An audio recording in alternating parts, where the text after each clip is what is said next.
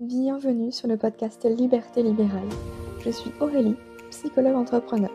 Pendant longtemps, j'ai fait ce qu'on attendait de moi, jusqu'au jour où je me suis autorisée à sortir du cadre et à m'épanouir pleinement. Avec ce podcast, j'aimerais vous aider à créer une activité qui vous ressemble.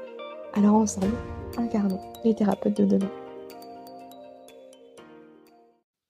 Bienvenue dans l'épisode numéro 35 du podcast Liberté libérale. C'est aussi le dernier épisode de l'année 2022. Et quoi de mieux que de vous faire un épisode sur les trois leçons que j'ai apprises en 2022 sur l'entrepreneuriat. C'est parti. J'avais très envie de vous faire un petit peu une rétrospective en fait de cette année parce que il y a trois grandes leçons vraiment que j'ai apprises et que je retire de cette année d'un point de vue entrepreneuriat, d'un point de vue d'un point de vue pro. Et c'est toujours avec transparence et humilité que j'avais envie de vous les partager aujourd'hui. Donc bah écoutez, c'est parti. La première leçon, c'est que la critique, en fait, bah, c'est une bonne chose. Alors comme tout le monde, hein, j'accorde plus ou moins d'importance au regard des autres. Et ce qui me fait le plus peur, bah, c'est le jugement de mes pairs. On pourrait croire hein, que les psychologues sont des êtres bienveillants par nature, mais je vous assure qu'entre eux, bah, cette notion a tendance à disparaître au profit de celui qui exercera son métier de la meilleure manière. Et j'ai pendant longtemps eu peur d'être jugée par mes collègues, peur de ne pas faire comme il faut, jusqu'au jour où j'ai reçu ma première critique sous un post LinkedIn, où je me livrais en toute vulnérabilité sur mon syndrome de l'imposteur en plus. Et ça, je vous en avais déjà parlé dans l'épisode numéro 26 du podcast, où je vous expliquais comment gérer la critique, ou en tout cas comment j'avais géré, moi, de mon côté, cette première critique. Pour moi, l'entrepreneuriat, c'est vraiment la meilleure école de développement personnel. Et je peux vous dire que j'ai jamais autant progressé sur moi que depuis que je me suis lancée dans cette belle aventure il y a déjà plus de trois ans. Alors je m'étais préparée hein, à la critique en cultivant une pensée que j'appelle une pensée ressource, qui était, ou qui est d'ailleurs toujours, si je suis critiquée, c'est que je suis visible. Et du coup, ça, c'est une bonne nouvelle. Ça m'a permis de dire tout haut des choses qui, encore quelques années, j'aurais jamais osé avouer. Comme bah, par exemple mon besoin justement de prendre de la distance avec la souffrance des gens et le fait d'assumer que je ne veux plus faire de consultation. Mais que je veux développer mon activité en ligne avec mes programmes d'accompagnement, digitaux notamment. Et ce désir, bah, en fait, il est au fond de moi depuis le tout début. J'ai jamais osé écouter cette petite voix intérieure, par peur des fameux quand dira-t-on? Mais mon corps, il m'a assommé à coups de migraine jusqu'à ce que j'entende le message et que j'agisse en ce sens. Et je peux vous dire que ça a été une libération, cette décision. Parce que ça m'a permis de me rendre compte, de me rendre compte, pardon, du nombre de thérapeutes bah, dans la même situation que moi, qui ne savaient pas quoi faire. Bref, je m'égare un peu, mais en gros, si t'es critiqué, bah, c'est une bonne nouvelle, ça veut dire que t'es visible. Alors, au-delà, hein, de la visibilité, c'est aussi le signe que tu prends ta place, que tu assumes enfin qui tu es. Parce que comme dit l'adage ou la chanson, plaire à tout le monde, c'est ne plaire à personne. Plaire à n'importe qui, n'est-ce pas? Et je peux vous dire que j'ai longtemps été personne. Puisque je me suis toujours adaptée en fait à la personne que j'avais en face de moi. En allant jusqu'à mettre de côté mes opinions par peur d'être rejetée. Le fameux euh, caméléon. Aujourd'hui, bah, j'ai un peu l'impression de faire ma crise d'ado en retard parce que je suis presque dans la provocation parfois dans mon discours pour faire réagir, pour être clivante, pour prendre position et presque bah, pour chercher la critique, pour être honnête. Alors oui, je cherche la critique, même si je la redoute, hein, on va pas se mentir encore, parce qu'en fait, je sais que je serais autant détestée qu'appréciée. Et certainement que si tu m'écoutes aujourd'hui, je vais y arriver, c'est que tu fais partie bah, de cette deuxième catégorie. Sinon, tu aurais déjà fermé l'épisode depuis longtemps. En tout cas, j'aime à le croire. Alors j'adore partager mes expériences et je sais que bah, c'est ce qui vous plaît, vous aussi, les auditeurs de ce podcast là qui m'écoutez. Parce que d'après les stats bah, et vos retours, euh, c'est vraiment ça qui vous fait réagir qui vous fait m'écrire en message privé pour me dire merci de l'avoir dit tout haut, merci d'en parler, je me reconnais dans tes mots. Et ça, bah, ça me fait le plus grand bien. Et ça me conforte aussi dans la direction que je vais prendre en 2023. Et que tu aies des critiques, je suis prête. Alors je pourrais aussi hein, vous parler du fait que la critique, ça vient rien dire sur nous en fait. Hein. Ça nous en dit beaucoup plus sur l'autre, c'est-à-dire celui qui émet la critique. Tout comme d'ailleurs, les critiques que nous, on va émettre à l'égard des autres, ça vient en dire bien plus à propos de nous-mêmes que d'eux autres. Mais ça, c'est un autre débat.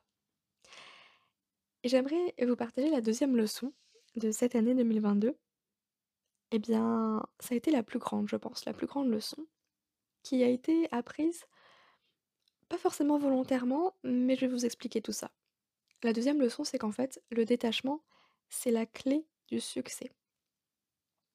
Cette année, j'ai fait plusieurs lancements, et j'en ai tiré une leçon qui n'a presque aucun sens en réalité. En fait, j'ai fait mes meilleurs chiffres d'affaires lorsque j'étais au plus mal. Je vous fais une rétrospective. En janvier 2022, j'ai fait un lancement d'un programme en ligne qui est l'académie Mincir autrement. Ça m'a rapporté 1 300 € en une semaine. En août et en octobre, j'ai aussi fait un lancement sur ces 2 mois-là et ça m'a rapporté 2 000 € en une semaine. Et en novembre, accrochez-vous, j'ai fait 2 500 € de chiffre d'affaires en 6 heures. Mmh. Et je peux vous dire que cette fin d'année, elle a été particulièrement compliquée à gérer émotionnellement pour moi puisque je me suis séparée d'un homme que j'aimais toujours après 9 ans de relation. J'étais triste en permanence et je faisais les choses presque machinalement, en mode robot. Je me fichais du résultat que j'allais faire avec ces lancements, puisqu'en fait, j'avais la tête ailleurs. Et bah, c'est là que j'ai fait mes meilleurs chiffres. Alors non, hein, on n'a pas besoin d'être dans une bonne énergie tout le temps pour que ça marche. La preuve par trois. J'avais cette croyance aussi pendant un moment qu'il fallait toujours que je sois dans une bonne énergie, dans des pensées positives, que tout aille bien, heu, pour attirer l'abondance. Vous savez, la fameuse loi de l'attraction. Mais en fait, c'est un leurre parce qu'on est des êtres humains. La seule chose qu'il est important à prendre en compte, je pense, c'est qu'on a le droit d'être mal et on peut faire les choses très bien, même quand on est mal et parfois même mieux. Parce qu'en fait, ce ne sont que des pensées, ce ne sont que des émotions, c'est-à-dire que c'est éphémère, que tout passe et que nous ne sommes pas nos pensées à ce moment-là. Même si on a l'impression d'être au fond du trou, qu'on n'y arrivera jamais, ben ce ne sont pas ce ne sont que des pensées plutôt. C'est pas la réalité. Et c'est de ça dont il faut se détacher. Et cette notion de détachement, bah, je l'ai compris intellectuellement, mais en fait sur cette fin d'année, je l'ai expérimenté et intégré cette fois-ci. Et le conseil que je pourrais vous donner, bah, en fait, c'est de faire un lancement quand vous n'avez pas besoin d'argent. De cette manière, bah, il y a pas de pression du résultat. On vit les choses de manière bien plus légère. Et quand je vous dis que j'étais au plus mal, c'est que au mois d'août, mmh, ou au mois d'octobre, non je crois que c'était au mois d'octobre celui-ci, j'ai relancé l'académie Mincir autrement que je le lance à travers un challenge gratuit de 5 jours, où je suis en live chaque jour. Le dernier jour, le vendredi, c'est le jour où je présente mon programme. Et ben, je peux vous dire que 5 minutes avant d'appuyer sur live, j'étais en train de vomir la tête dans les toilettes.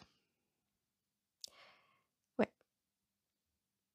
Et pourtant, ça ne m'a pas empêché de délivrer un contenu de qualité et surtout de vendre. Derrière. Et c'est quand même paradoxal, hein, de se dire que pour atteindre ses objectifs, bah, il faut presque ne plus vouloir les atteindre en quelque sorte.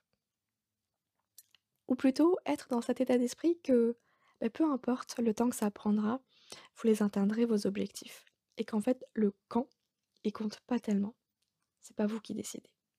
Et je peux vous dire que cette leçon, elle a clairement été bah, la plus importante pour moi cette année. Et ça m'a permis de revoir mon état d'esprit, ma stratégie entre guillemets de lancement dans le sens où j'ai pas envie d'attendre d'avoir besoin d'argent pour faire un lancement. Parce que c'est le meilleur moyen de se planter et de finir avec zéro. Donc l'idée c'est de pouvoir faire un lancement quand on n'en a pas besoin. Alors bien sûr, hein, il faut prendre en compte euh, les moments où vous êtes dispo et où vous avez envie de le faire, je dis pas.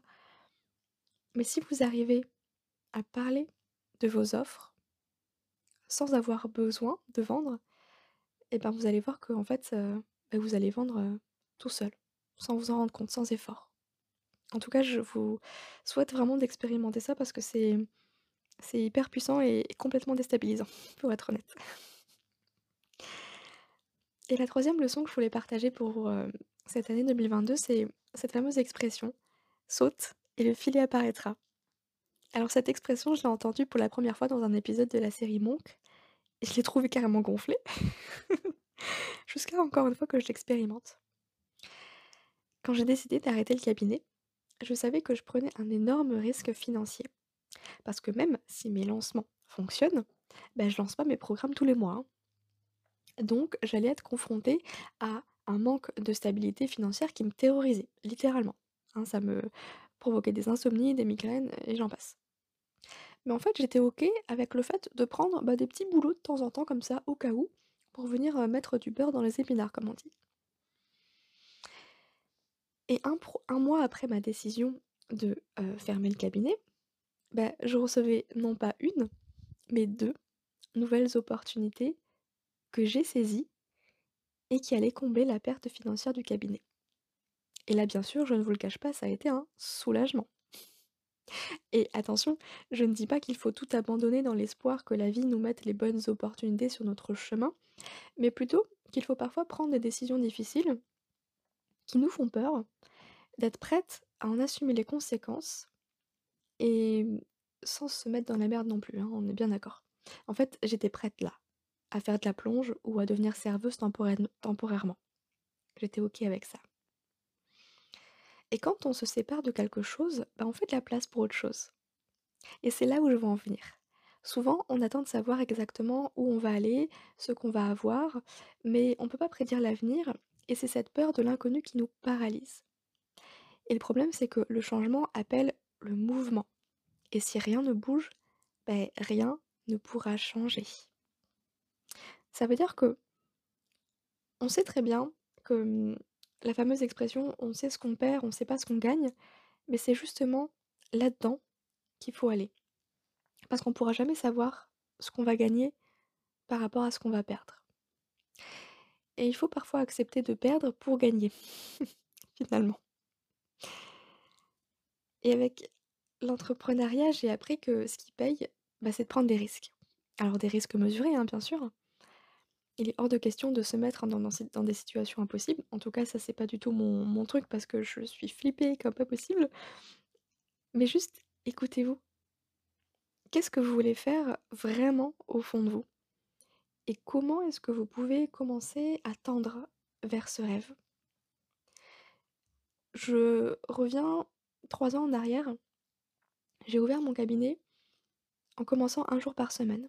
J'étais encore salariée, CDI 35 heures que j'ai passé à 28 heures pour me libérer une journée et commencer mon libéral avec ça. Et puis, tout doucement, ça m'a permis de me faire connaître, de faire prendre un petit peu ce cabinet, d'avoir le bouche à oreille. Et puis, le jour où, 2 ans après, heu, j'ai été licenciée économiquement et bah, du coup, j'ai ouvert 2 jours au cabinet et ça a compensé. On n'est pas obligé de de tout quitter. On peut y aller progressivement et c'est important de se sentir un minimum en sécurité à l'intérieur pour oser franchir ce pas qui n'est pas simple, on est bien d'accord. Donc voilà pour mes 3 grandes leçons de l'année. Je vous fais un petit récap. La première, c'est que la critique, c'est en fait une bonne chose parce que ça veut dire que vous êtes visible et ça veut dire que vous osez prendre votre place, vous osez assumer qui vous êtes. La deuxième, c'est que le détachement, c'est la clé du succès. Pour réussir quelque chose, bah, il faut prendre la distance par rapport à ça. Il Faut pas se prendre la tête, finalement, sur le comment. Ça arrivera tout seul. Et la troisième chose, c'est que pour saisir de nouvelles opportunités, il faut mettre fin à ce qui ne nous convient plus. J'espère sincèrement que ce partage des grandes leçons de l'année 2022 vous ont aidé, vous ont peut-être permis de cheminer sur, vos propres questionnements et n'hésitez pas à me partager, les vôtres, vos leçons, que ce soit, par mail, sur, les réseaux, en message privé, en commentaire, je serais ravie de vous lire et avant de vous laisser, eh ben, je vous propose de rejoindre les coulisses de mon activité, heu, puisque chaque mois, je partage en toute transparence mes chiffres, mais aussi mes réussites et mes échecs. Bref, on est dans la transparence plus, plus, plus, encore plus que ce que je fais là à travers ces podcasts. Alors n'hésitez pas, je vous mets le lien dans la description du podcast et puis je vous souhaite une excellente, heu, fin d'année. Prenez soin de vous et je vous souhaite plein de bonnes choses pour, heu, la nouvelle année qui arrive. À très vite.